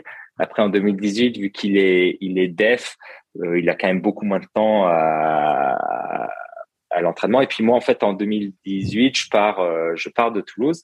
Et en fait, là, je me retrouve un peu euh, tout seul. Et c'est moi qui me fais mes propres programmes. Voilà, je fais mes programmes et tout. Et, et du coup, en fait, je trouve ça quand même hyper intéressant et euh, de faire son propre programme. Et ça te permet en fait de réfléchir de vraiment euh, voilà de vraiment dire ben voilà qu'est-ce qu'il te faut qu'est-ce qui voilà euh, qu'est-ce qu'il te faut rajouter euh, par rapport à l'expérience euh, que que j'avais et puis voilà des choses comme ça. Donc et ça permet de réfléchir à plein de choses. Donc voilà je je je regrette pas du tout. Peut-être la seule chose que je regrette là-dedans c'est que arriver aux, aux échéances terminales, et eh ben de pas reprendre un entraîneur euh, pour pouvoir m'accompagner jusqu'à la fin. Et c'est là où euh, cette année, en fait, je suis super content parce que euh, jusqu'à fin 2021, et eh ben j'étais tout seul. Et arrivé en 2022, je demande à Laetitia Parage, la femme de Fred, de me prendre en charge, voilà, de s'occuper de moi, de faire mon programme. Et, euh, et du coup, bien sûr, avec Letty, en fait, elle s'occupait des descendeurs et euh, elle euh, et je sais que c'est la femme de Fred, donc du coup, qu'ils ont un peu le même état d'esprit avec Fred, que ils vont discuter ensemble de ce que de ce qu'ils vont devoir, ce qu'elle va devoir me, me me faire comme programme à l'entraînement. Donc en fait, j'ai entièrement confiance, j'ai confiance à 200% en, en Letty et, euh, et en fait, bah, c'est là où je me rends compte que mon choix était euh, était vraiment bien parce que euh, euh bah, sur les chances terminales, euh, j'arrive au championnat du monde détendu sur le programme en me disant bah voilà, je me pose pas de questions et, et du coup je gagne. Donc ça me rassure aussi là-dessus. Donc c'est pour ça que que d'avoir quelqu'un aussi d'avoir un petit suivi, surtout sur les chances terminales, je trouve ça quand même plutôt intéressant. Mais avant, et eh ben aussi de, de faire un peu son propre programme, ça permet aussi de se poser euh, plein de questions, de rencontrer euh, des gens, d'aller voir, euh, d'aller voir euh, des sites internet, d'écouter euh, des podcasts, euh, tu vois, voilà, et pour prendre des infos et, voir ce qui va et ce qui va pas. Mais je, pense la plupart du temps, quand on part dans une idée et que on pense que c'est la bonne, enfin, pour moi, j'ai tendance à dire que c'est la bonne. Bah oui, la, la bonne décision, c'est celle qu'on prend. Ça, je suis bien d'accord. Oui, voilà, la bonne. Oui, mais ce que je veux dire, c'est que au bout d'un moment, euh, c'est euh, même si euh, ton voisin il va te dire que faire de la force endurance c'est pas bien, mais que toi tu es sûr que c'est bien, et ben en fait à mon avis c'est super. Si tu es à fond là-dedans et que ben voilà il y a des choses, bon bien sûr il faut que ce soit logique, mais voilà à, des moments je me dis quand on est à fond dans un truc et puis surtout qu'on veut découvrir des nouvelles choses, c'était c'était aussi JP qui m'expliquait ça et je trouvais ça super intéressant. En fait, pour progresser, euh, à un moment, tu vois, euh, tu, veux progresser sur ta technique, bah tu te dis tiens, j'aimerais bien progresser la technique, euh, penser à ma main sup, euh, euh, que ma main sup elle tienne, d'avancer ma hanche, voilà, des choses comme ça. Il faut que je travaille absolument ça. Et en fait, JP disait mais non, en fait, pour que tu progresses techniquement, il faut que tu changes tes habitudes. C'est-à-dire que peut-être il faut que tu changes d'endroit de vivre, que tu changes de copine, que tu changes d'études, que tu changes. Euh, et en fait, le fait que tu te mettes à une autre discipline, que tu fasses, j'en sais rien, de la boxe tous les euh, mardis et vendredis soirs. Et en fait, le fait de changer de tes habitudes, eh ben, elles peuvent te faire changer euh, des points techniques. Et du coup, tu peux progresser là-dessus. Et donc, voilà. Ah, mais bah, bah, je suis assez d'accord parce que c'est sûr que une fois que tu as fait 20 ans de kayak, c'est rare que ce soit en continuant, en persévérant dans le truc, que ça t'apporte. Euh, non, ouais. Tu vois, parce que t'as déjà testé plein de trucs, t'as déjà changé plein de fois de bateau, t'as déjà changé de pagaie plein de fois, t'as déjà changé de plan d'eau sans arrêt, t'as déjà changé de partenaire, donc forcément tous les petits trucs que tu qui peuvent te faire 0,01%, si tu vas les trouver euh, peut-être en faisant une autre activité que tu vas euh, apprendre. Ah, c'est ouais, c'est c'est une bonne réflexion quand même. Hein. C'est sûr que. Non, c'est ça. Après, ouais. comme, comme, comme, comme on disait tout à l'heure, c'est un peu comme euh, enrichir la base entre guillemets. T'enrichis la base, tu l'élargis un peu et forcément peut-être que tu vas un peu plus haut ensuite, quoi. Ouais, bah oui, oui, exactement. Ah, j'ai bien l'idée, c'est bien. Euh, je, reviens euh, avant de parler de ton titre de champion du monde de cette année. Qu'est-ce qui fait que tu quittes Toulouse? Qu'est-ce qui fait que je quitte Toulouse Eh ben, je pense que c'est le côté où j'ai envie de changer d'air. Voilà, Toulouse, je j'y vois plus trop euh, l'intérêt euh, d'y rester. Je suis loin de l'Ardèche. J'aime bien quand même être proche de l'Ardèche. Et, euh, du coup, avec ma copine, on, décide de se rapprocher un peu plus de l'Ardèche. Et, et, du coup, elle arrive à trouver un travail à Lyon. Et, et du coup, bah, on part sur Lyon. Et on repart à Lyon. Et, et toi, qu'est-ce que tu fais à Lyon? Est-ce que tu retrouves un groupe d'entraînement? Est-ce que tu bosses aussi à ce moment-là? Eh ben moi en fait ouais alors moi je bosse euh, moi je suis euh, je suis euh, auto-entrepreneur dans l'activité d'encadrement de kayak donc voilà c'est pour ça que je veux me rapprocher de l'Ardèche pour enfin faire plus d'accompagnement dans les gorges de l'Ardèche donc plutôt sur la saison estivale mais après mais après et après, de temps en temps, je, euh, le comité euh, départemental, là, Tom Bar et tout, euh, me, des fois m'embauche pour faire des, des stages avec les jeunes. Euh, donc voilà, donc c'est pour ça que on décide de se rapprocher un peu plus, un peu plus de, d'être dans la région, d'être dans la région et de, de se rapprocher de l'Ardèche. Et après à Lyon, eh ben je découvre un groupe d'entraînement, mais plutôt euh, de filles, on va dire, puisqu'il y a euh, les filles qui font de la course en ligne, mais euh, mais il n'y a pas d'athlètes, euh, enfin il n'y a pas de garçons ou euh, s'il y a Félix Bouvet qui fait qui fait de la, mais lui il faisait plus de descente, donc du coup on, on, fait plutôt les muscles ensemble, mais je, je me retrouve beaucoup avec ce groupe de filles à l'entraînement. Ok, et est-ce que ça justement comparativement à Toulouse, c'est pas un, frein pour toi dans ta progression?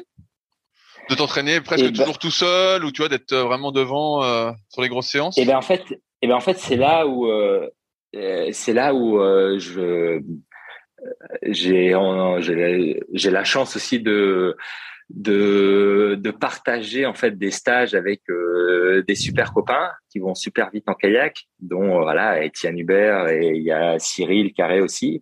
Et en fait, c'est vrai qu'on essaie de s'organiser pas mal de stages à droite à gauche, à se regrouper, à se faire des petits regroupements. Et puis eux, c'est vrai qu'en 2020, voilà, ils préparaient, enfin 2019, 2020, ils préparaient à fond leur euh, leur K2 pour les jeux. Et, euh, du coup, moi, à chaque fois, je leur disais, bah, dès que vous partez quelque part, je vais venir avec vous. Euh, au pire, à des moments, euh, je vous tiens, je tiens la caméra et tout ça.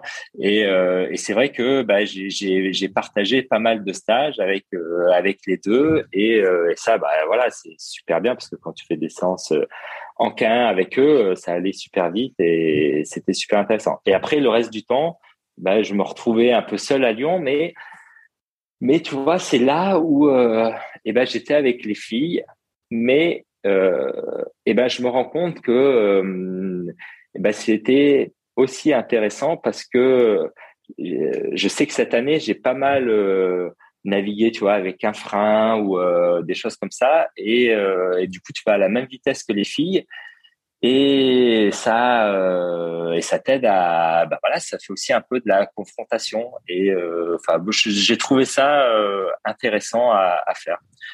Donc voilà. C'est ce que j'allais te demander. J'allais te demander est-ce que tu fais comme Vincent Le Crubier euh, quand ils s'entraînaient tous en groupe dans son club à mettre un frein pour être tous à la même vitesse?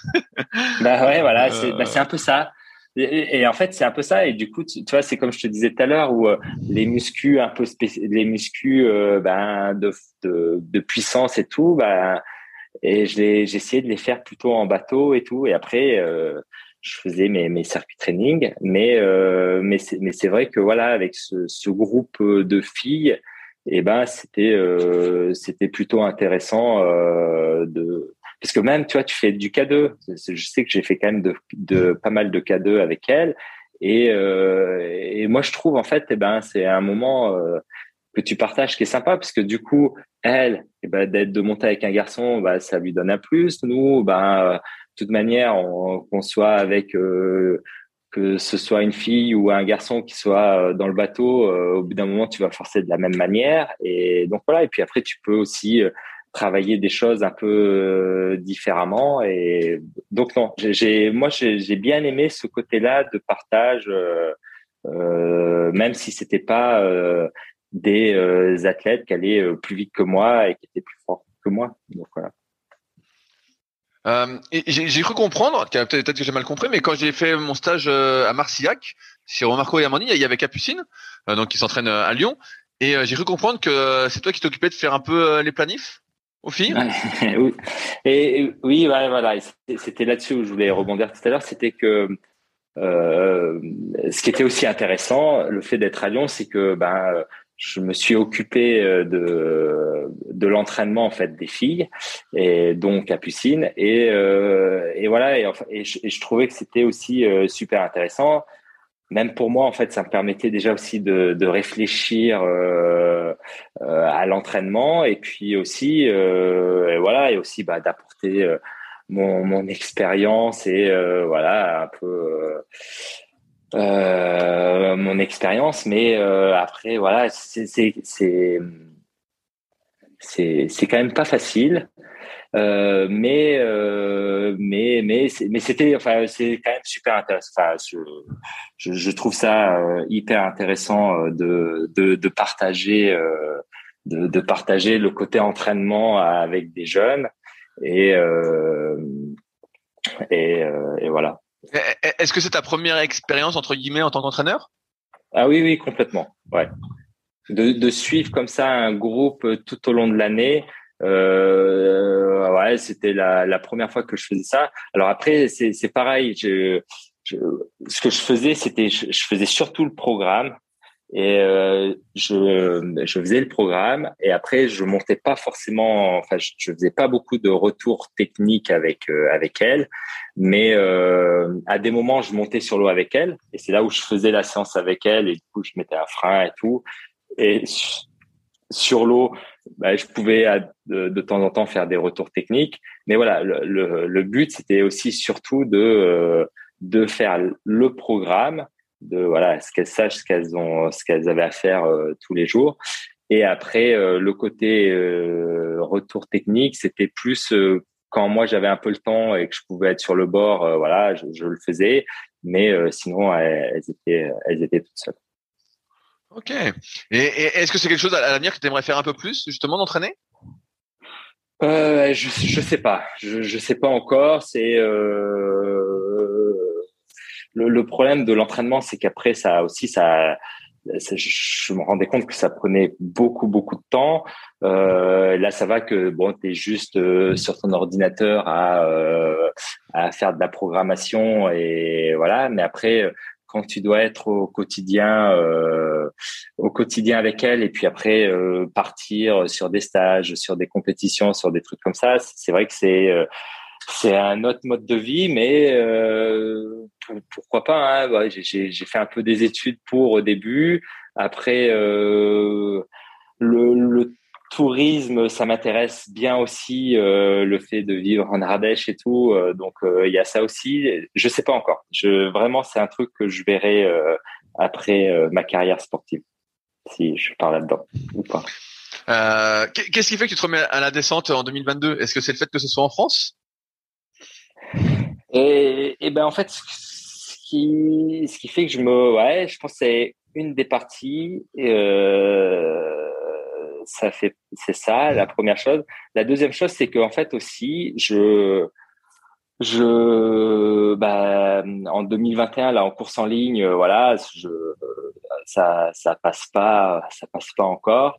Et là, je me dis bon, Quentin, euh, en course en ligne, ça veut pas passer, ça n'arrive pas à vraiment, euh, ça veut pas passer. Donc euh, peut-être bah, de se donner un peu un nouveau challenge et euh, la, descente, ça en faisait partie. Je m'étais dit, bah voilà, c'est vrai qu'il y a les championnats du monde sur la Vézère. Euh, pourquoi tu pourrais pas te dire là pendant un an, tu es à fond là-dedans et, euh, et après, bah, ça peut trouver un peu des un peu de un, un nouvel air pour pour les années qui suivent pour la course en ligne. Donc du coup, je me dis allez, je vais essayer de faire la saison en, en descente. Donc du coup, euh, du coup, je fais les championnats de France à Bourg-Saint-Maurice. Les championnats de France, je fais euh, cinquième, mais à euh, à deux secondes de la deuxième ou voire de la première place. Enfin, on est hyper serré euh, tous les kayakums. Donc je me dis ah bah ça va, je peux être, euh, je suis un peu dans le move, ça peut bien se passer. Mais le problème, c'est que c'est la Vézère les championnats du monde. Et la Vézère, c'est une rivière que je connais pas du tout et qui est vraiment difficile à naviguer. Et donc en octobre, je pars aux Coupes du Monde sur la Vézère euh, parce qu'il y avait une Coupe du Monde et du coup il y avait des lâchers d'eau et du coup on pouvait faire les descentes. Et, euh, et du coup, j'y vais avec. Euh, bah, D'ailleurs, il y avait euh, Manon et Sarah qui sont venus aussi s'entraîner là-bas. Donc, on a fait des descentes ensemble. Et en fait, c'est là où, pour moi, c'est la première fois que je découvre la rivière. Et là, j'ai vraiment de la chance parce que je découvre la rivière avec l'un des meilleurs navigateurs, c'est Félix Bouvet. Donc, je fais au moins 5-6 descentes euh, derrière lui qui en vaut euh, une vingtaine. Donc du coup, euh, j'apprends les passes au bout de trois jours. Je connais quasiment toutes les passes là où il faut passer. Et, et, en fait, je découvre vraiment cette rivière qui est magnifique et en fait qui est trop bien. Et je tombe un peu amoureux de cette rivière. Et je me dis, bah allez, Quentin, là Là, euh, tu te prépares à fond pour les championnats du monde. Et voilà, c'est d'où le déclic euh, pour préparer les championnats du monde. Ok, et euh, est-ce que là, on, peut dire que cette année, tu as atteint ton rêve d'être champion du monde de classique, vu que le sprint n'est pas de la descente? ben, euh, non, non, non, non. C'était avant. Après, quand j'ai gagné le championnat du monde de sprint, je me suis dit, ah, mais trop bien, t'es champion du monde de sprint. Et ça, ça y compte beaucoup. Enfin, voilà, c'était quand même un titre euh, qui a été très, très important pour moi. Et bah, bien sûr, là, euh, là, tu gagnes la classique. Enfin, je, je, je pense que je j'y croyais pas forcément enfin j'y croyais pas si tu, quand tu prends le départ tu y crois enfin tu as, envie de le devenir mais euh, pour moi, les, les autres, il y en avait d'autres qui étaient meilleurs. Dont Maxence, enfin Maxence pour moi, ça faisait partie un des le grand favori. Enfin voilà, même Félix, en fait, je savais qu'il était très fort. C'était c'était tout au long de l'année, c'était chez les Français, c'est bon, c'est c'était les deux seuls qui avaient réussi à me battre sur des courses. Bon, c'était sur la Vézère. Donc, euh, pour moi, je savais que j'étais très fort euh, au niveau de la classique et physiquement et tout ça. Mais la Vézère, je savais que c'était une rivière où euh, techniquement, il fallait être très très très fort. Et, euh, et moi, techniquement, je suis un peu moins bon que je la connais un peu moins bien. Et euh, et du coup, ben euh, voilà, de la, gagner, euh, ouais, de la gagner, c'est euh, des fois j'ai du mal à le réaliser, mais à, y croire. Mais c'était un rêve, pareil, de tout petit, parce qu'en plus, je me souviens en 2000, j'étais allé au championnat du monde pour aller voir Michael Fargier, qui qui était pareil, sa rivière, qui avait préparé cette rivière euh, qui devait être champion du monde, on va dire en quelque sorte. En fait, il passe complètement à côté. Et donc, mais moi, j'étais petit, j'avais 12 ans et j'étais allé voir ces championnats du monde. C'était euh, c'était la fête, il y avait du monde, c'était trop bien. Et, du coup, de gagner 22 ans après, ben voilà, c'est que du bonheur. Est-ce que c'est euh, ça signe la fin de ta carrière en descente? Non, après, j'ai toujours du mal à dire. Euh, enfin, j'en sais rien si euh, si, si je, vais arrêter la descente ou pas. Euh, peut-être que l'année prochaine ou dans deux, enfin dans deux ans, sait pas encore où est-ce que c'est les championnats du monde. Peut-être que ça sera sur une belle rivière et je me dirais allez pourquoi pas. Mais mais c'est vrai que je ne sais pas comment on pourrait mieux faire que de gagner une classique sur la Vézère en France. Euh, S'il y, y, a un championnat du monde en Ardèche entre Cham et entre Vallon et Cham, euh, là peut-être je m'y remettrai. non, je rigole. Mais euh, non, bah, c'est vrai que là, j'ai bien envie de voir ce que ça va donner en, en course en ligne, de si je prépare bien cette année-là, euh, avec plus peut-être une préparation, tu vois euh, euh, ciblé sur euh, du 500 mètres. Tu vois, un peu plus de muscu, un peu plus de vitesse de bateau, euh, qui, à mon avis, peut être une bonne chose pour préparer le 1000 mètres, pour aller vite en 1000. Mais voilà, de plus se recentrer sur le 500 pour prendre un peu plus de masse musculaire et, être moins euh, sec parce que maintenant aujourd'hui voilà j'ai réussi à devenir euh, hyper sec mais peut-être euh, trop sec et j'aimerais être un peu plus costaud voilà pour pour être fort en au moins en 500 mètres. Donc voilà ça, va être des nouvelles pistes un nouveau défi cette année à à, relever et une nouvelle méthode d'entraînement à découvrir Quel paquet tu utilises en, course en ligne comparativement à celle de descente? Eh ben, en, alors en course en ligne, j'utilise une Bracha 1, euh, la la la S-Mine. La S-Mine, c'est plus petit que la mine, hein, c'est ça? Ou c'est je, je suis pas familier des, des, des, Bracha, mais euh... ouais, bah, la la la la la Bracha 4 en 780, ouais, voilà, enfin la la, la petite Bracha 1, pardon, la Bracha 1, et après en, en, en et en descente, j'utilise la Bracha 4, en fait, parce que la Bracha 4, elle ressemble beaucoup à la Bracha 1. Euh, et du coup, je voulais en fait euh, euh, garder un peu la même forme de pagaie. euh, pour euh, ben, quand je switch en fait euh, descente ben, j'ai ma bracha 4 et course en ligne ma bracha 1 et du coup ça reste quand même le même la même forme de pale qui passe dans l'eau. Mais t'as une 780 aussi en descente? Non non non non en, ah, descente oh. c'est une 735. Ok et au niveau des longueurs t'as combien d'écart entre les deux paillets et au niveau des longueurs, il y en a une, elle est en la course en ligne, elle est en 2 euh, 2,19 et la descente, elle est en 2,9. Ok, t'as 10 cm. De 8,5. Ouais, il y a 10 cm, un peu plus de 10 cm. Et ouais. Donc voilà. Ah ouais, c'est ok, ouais, c'est intéressant de regarder la, pratiquement la même forme euh, entre les deux. Euh. Ouais, bah ouais, bah en fait, parce que quand même, là, tout au long de l'année, enfin, je, Euh, attends, regarde, j'ai peut-être ça. À un moment, j'ai calculé euh, mes kilomètres et je crois que euh, en euh, en descente, j'ai fait ah non, quoi que j'ai plus fait en descente, j'ai ouais, en descente, j'ai fait 2000 km et en course en ligne, tu vois, 1000 1600 km. Ouais. Sur une année, c'est ça ton volume? C'est à peu près 3600 km Ouais, sur une année. ouais, à peu près 4000. Ok, 4000. Alors Parce qu'il y a du surf ski, tu vois, il y a du surf ski aussi. Il y a à peu près 300 km de surf ski. Mais voilà, après, tu vois, il y a des, voilà, c'est à peu, enfin, à peu près sur une année, euh, de septembre à, c'était quoi, là, ça va jusqu'au mois de juin, jusqu'à, ah ouais. 5 juin, il y avait 4000 km, ouais. Ah ouais, enfin, en fait, tu fais à peu près, pour ceux qui nous écoutent, ça fait à peu près 100 km par semaine. ouais. Ah oui, oui, ouais, ben je, je... ok, ok, bah, t'aimes bien naviguer. Alors après, ouais, alors après aussi, en descente, des fois, les kilomètres, ils sont euh, plus, euh, c'est des kilomètres faciles, on dit, hein, parce que quand tu fais, euh, la descente des gorges l'hiver, euh, tu vois, tu fais une heure et demie euh, et t'as fait 31 km. Hein. Enfin voilà, il y a avec de l'eau vive, des fois les kilomètres ils, se font assez assez facilement. Euh, le surf ski, tu vois, pareil, en surf ski, euh, quand tu fais un stage en Guadeloupe, euh, tu fais quasiment 250 km en 10 jours. Hein. donc voilà, donc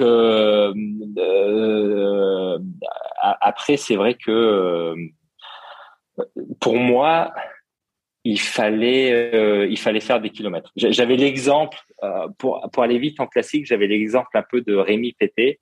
Et pour moi Rémi Pété c'était un fou euh, un fou des kilomètres. Et il faisait des kilomètres en bateau en bateau en bateau. Et et, j'ai voulu un peu faire la même chose. Et voilà, je pense que c'était plutôt gagnant pour y ah arriver. Euh, tu disais tout à l'heure au 500 mètres, tu voulais reprendre un peu de force et un peu de masse euh, musculaire. Tu penses que c'est ça qui te limite sur un 500 mètres aujourd'hui? Eh ben ouais, je, pense que c'est ça. Ouais, je, je, me dis aujourd'hui si euh, si j'arrive à faire un peu plus de muscu, ouais, de ouais, d'avoir des biceps un peu plus gros et des pecs un peu plus gros, ça pourra peut-être m'aider à, à chercher des pointes de vitesse un peu plus élevées. Je je, je, je sais pas trop. Après, j'ai vu, euh, c'est quand la dernière fois, je discutais avec euh, Manon Austin. C'est en fait elle, elle m'avait raconté que tout l'hiver, elle avait fait euh, beaucoup, beaucoup, beaucoup de muscu et, et voilà. Et aujourd'hui, on voit le niveau qu'elle a, que ce soit en course en ligne, que ce soit en descente. Et puis, même voilà, elle a quand même euh, pris un peu de masse et euh, et ça va vite. Donc euh, peut-être moi ça, y est, je pense les, les kilomètres en bateau, la technique, j'ai ça, mais maintenant ça va être de réussir à transmettre cette technique sur le bateau et pour ça peut-être de passer par du volume de de force, ça peut être plutôt intéressant.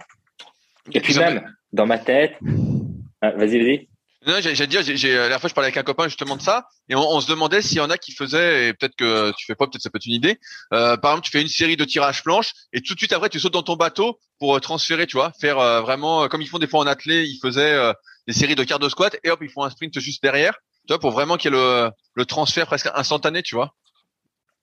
Ouais, bah, alors, ça, moi, je sais que ça, je fais pas trop, mais c'est vrai que ça peut être un truc intéressant. Alors après, moi, la, la, plupart du temps, quand je fais des muscu, euh, derrière, je fais toujours un peu un transfert en bateau.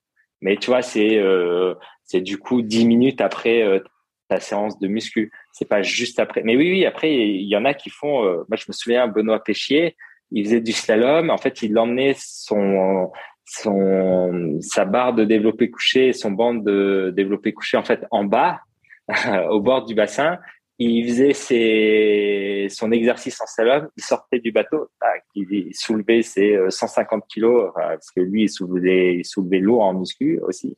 Et voilà, et euh, c'était une manière de d'entraînement, je pense. Mais après, euh, ok. Je sais, je sais pas. En fait, moi, ce que là, tu vois, par exemple, aujourd'hui, j'ai, ça me donne envie de faire pas mal de muscu. Là, alors, j'ai continué à faire un petit peu de, du bateau là euh, jusqu'au championnat de France aussi pour pas arriver euh, au championnat de France, même si ça va être quand même euh, super dur et je pense que je vais me prendre une branlée, mais euh, c'est pas grave. Euh, J'y vais pour le plaisir.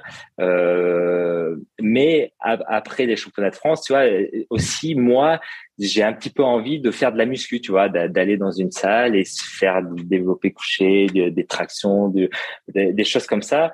Et euh, au, fond, voilà, ça, ça, me donne envie d'en faire. Et euh, je ne sais pas si ce sera utile, si je vais garder ça, mais euh, je pense que des fois aussi, il faut euh, il faut faire sur l'envie euh, du moment. bien, bien, sûr, bien sûr. De toute façon, faut, faut bien que tu testes des hypothèses parce que là, sur l'eau, sur l'eau, c'est déjà pas mal. Donc, faut bien que tu testes des choses pour, voir, pour, voir, où ça en ouais. Mais, mais bon.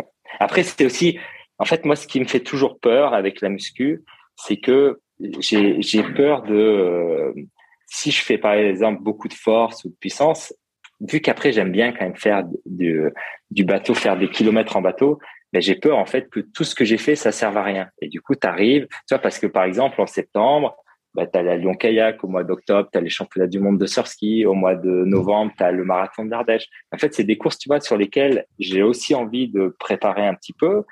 Et, euh, et, du coup, pour ça, eh ben, il faut faire un petit peu des kilomètres en bateau. Donc, si tu fais des kilomètres en bateau, mais à côté, tu as fait euh, de la muscu à gogo et euh, tu fais des kilomètres, tu vois, est-ce que c'est vraiment euh, judicieux, utile ou euh, voilà ou est-ce bah... faire des choix et te dire, bah voilà, ces courses-là, tu vas pas les faire ou tu seras pas du tout performant et tu pars à fond dans un cycle de muscu. Ou alors, voilà, c'est des choix, mais c'est peut-être des choix qu'il faut faire qui sont pas faciles. Et euh, mais moi aussi, je suis pour le côté. Euh, il faut se faire plaisir, il faut s'amuser, il faut faire ce qu'on a envie et quand on fait, voilà. Mais bon. Bah, bien, bien sûr, tu as, deux réponses. Tu as la question euh, un peu physiologique où on sait qu'entre guillemets, bah, l'aérobie et la force, ça peut se marier, mais la prise de muscle et l'aérobie, ça se marie un peu moins, un peu moins bien, quoi. Ou alors il faut, ou alors, il, ou alors il faut, faut laisser de mémoire. Écouté un podcast récemment euh, d'un d'un gars assez spécialiste qui disait euh, qu'il fallait laisser au moins 7 à 8 heures entre les deux séances. Tu vois, si tu visais l'hypertrophie, donc la prise de muscle, euh, après, après, une séance un peu aérobie, donc tu vois, donc ça veut dire que tu entraînes peut-être je sais pas à 9 heures en bateau, et puis tu entraînes à 18 heures en, en muscu, tu vois, un truc du style, ou l'inverse. Donc le mec expliquait ça. Ouais. Et, euh, et après, tu as, as, la deuxième réponse qui est euh, est-ce que la performance n'a pas une grosse part également de psychologie?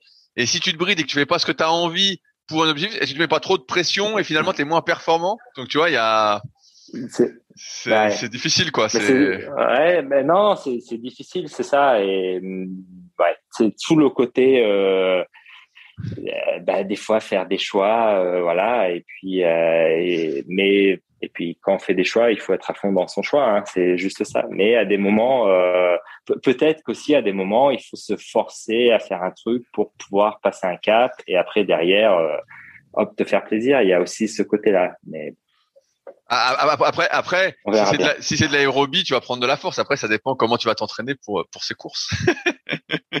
oui, voilà, ouais, c'est ça. Si, si, si, tu te dépouilles pour aller gagner, oui, là, c'est sûr, c'est pas le même entraînement et peut-être que euh, vu vu ton expérience, peut-être que prendre de la force va être plus dur. Mais, oui, euh... bah ça, ça c'est sûr. C'est c'est. Mais bon, aussi, moi, des fois, je me dis, est-ce que c'est utile de prendre, enfin, comme je te disais tout à l'heure, est-ce que c'est utile de soulever euh, 140 kilos, tu vois, pour aller vite en kayak. C'est ça aussi. bah, ça dépend. C'est 140, 140. Si c'est 140 au lieu de 100, tout le monde te dit oui. Si c'est 140 au lieu de 135, je pense que non. je pense que ça change rien. Oui, ouais. oui, oui, c'est vrai. C'est plus ça. C'est quelle est ta marge de progrès, tu vois, comme je disais tout à l'heure par rapport au, perchiste ou autre. C'est si tu dois vraiment te dépouiller pour gagner 5 kilos sur ta barre, bon, bah, je pense que le gain, euh, est, faible. Si c'est pour gagner 20, 20 kilos sur ta barre, là, c'est sûr que tu vas aller plus vite. Mais sinon, euh, ouais, je vois. Ouais. Je, je, je, me, souviens, j'avais entraîné un, un cycliste euh, assez connu euh, sur piste, et euh, lui, bah, ça faisait 15 ans qu'il faisait les mêmes barres au squat. donc il faisait 180, 180 au squat, donc il était pas super fort et euh, pour ses cuisses. Mais en fait, chaque année, il allait plus vite en vélo, tu vois. Chaque année, il allait plus vite en vélo, euh, donc ça, ça gênait pas, tu vois ça gênait pas des masses quoi. Et donc en muscu, bah, en fait, il faisait que se maintenir, tu vois. À la fin, il disait bah non non, moi, je vois que quoi que je fasse, sinon, faut que je fasse, moins de vélo pour euh, progresser en muscu, il dit bon bah c'est ça, vu que, je, vu que je progresse et puis bon à la fin il a quand même fait des... ah ouais, il a quand même fait des résultats euh, assez exceptionnels donc. Euh... Ouais.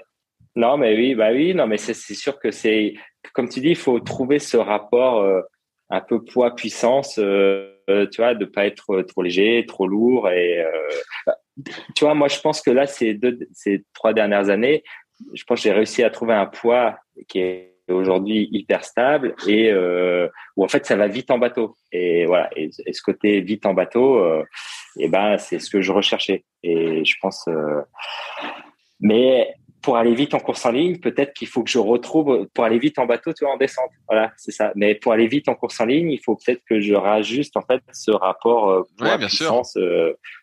Et voilà et c'est d'essayer de trouver cet équilibre là Ouais, ouais. Euh, après, après, tu peux essayer de prendre de la force sans prendre trop de poids, tu vois. Peut-être, je sais pas, j'ai une connerie, mais prendre 10 kilos sur tes barres et tu dis, je prends que 1 kilo de poids de corps, tu vois. Donc là, c'est sûr que tu vas aller plus vite. Oui, ouais. Tu, tu, vois, ça peut être cette idée-là aussi euh, de dire finalement, c'est bah, pas tant la masse musculaire, c'est plus la force ou euh, ce que vous appelez force puissance qui me manque. Et ça, tu peux gagner sans forcément prendre de poids, tu vois. Ouais. ouais. Je vois. Mais ça, ça sera peut-être un peu l'objectif, tu vois, du mois de d'août-septembre, on va dire. Voilà. bon, après, ça passe sur, sur un, dernier sujet qu'on n'a pas trop abordé, c'est l'alimentation. Ça passe par le fait de pas trop manger non plus, parce que si tu manges beaucoup, que tu fais plein de muscu, bah forcément, tu prends du muscle, quoi. Non, ouais. quoi. Et, et, et tout, tout, à l'heure, justement, euh, je finis là-dessus, tu parlais d'alimentation, euh, justement, que tu avais été assez strict, tout ça, et puis après, pour la, le sprint en 2014, tu euh, avais pris ça un peu plus à la légère. Est-ce que c'est quelque chose auquel tu fais attention? Sur la, la performance Est-ce que tu prends des compléments Est-ce que tu manges euh, très sainement Tu des aliments transformés, tout ça? Non, euh, je, je, sur mon alimentation, je, donc je, suis plutôt gourmand, donc j'aime bien manger. Des fois, je me dis est-ce que je fais du sport pour pouvoir manger, voilà. Mais après, en fait, c'est, je me suis rendu compte que euh, euh, je mange un peu moins de viande. Alors, je sais pas si tu vois, ça fait ça a fait une différence sur mon poids et des choses comme ça. Et, euh, et après, je mange quasiment plus de trucs transformés. Et euh, les seules choses que je mange qui est transformée, c'est le pain. Voilà, j'ai du mal à, à, m'arrêter de manger du pain. Mais par contre, tu vois, vu que je mange pas mal de pain, je mange quasiment plus de féculents. Tout ce qui est pâtes, euh, riz, enfin des trucs comme ça, j'en mange quasiment pas. Mais voilà, je, je, le remplace par le pain.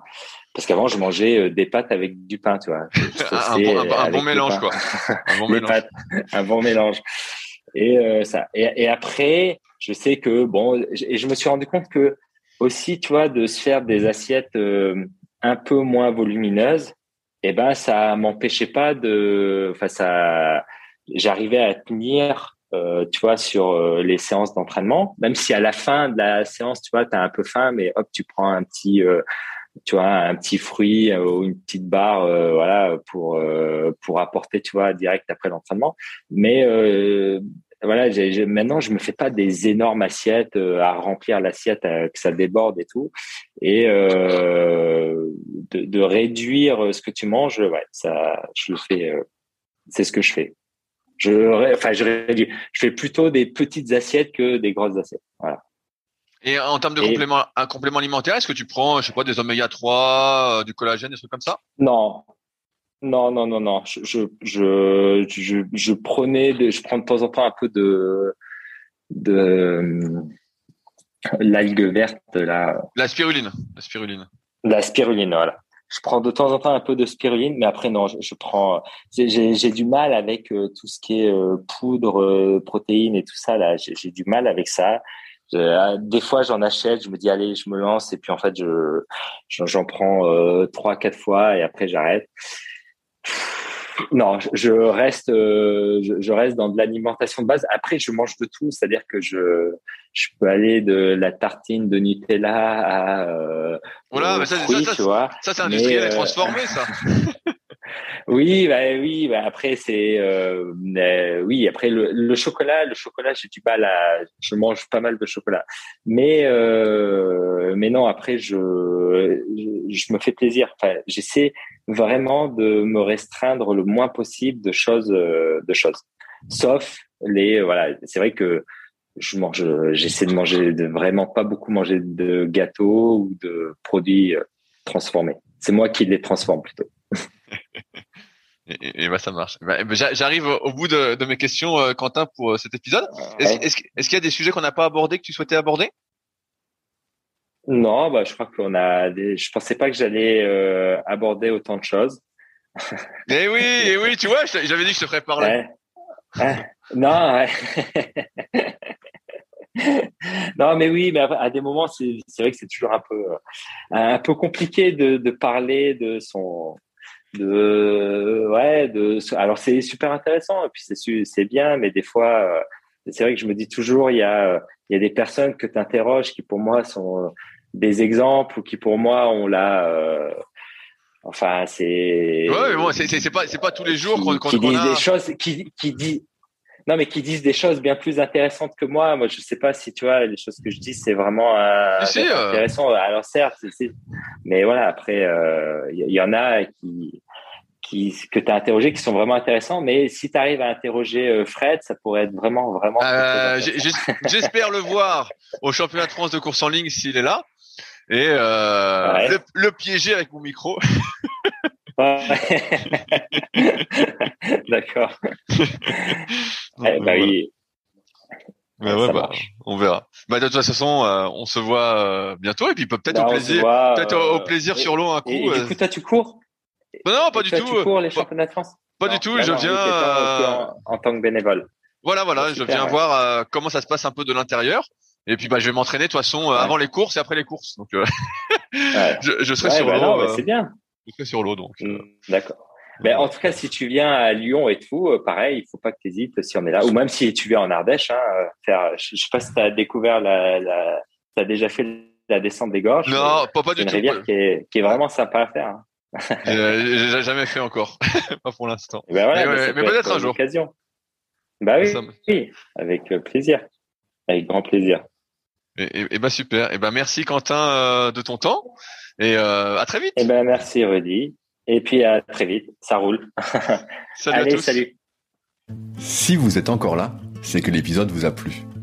Dans ce cas, je vous invite grandement à m'aider à faire grandir ce podcast en mettant une note de 5 étoiles et un commentaire d'encouragement sur l'application de podcast où vous l'écoutez et plus particulièrement sur l'application podcast d'Apple. Cela m'aidera d'autant plus à accueillir les meilleurs kayakistes français grâce à la crédibilité que vous me donnerez. Enfin, vous pouvez retrouver la retranscription écrite de cet échange sur www.secretdukayak.org. En attendant, laissez glisser et à la semaine prochaine.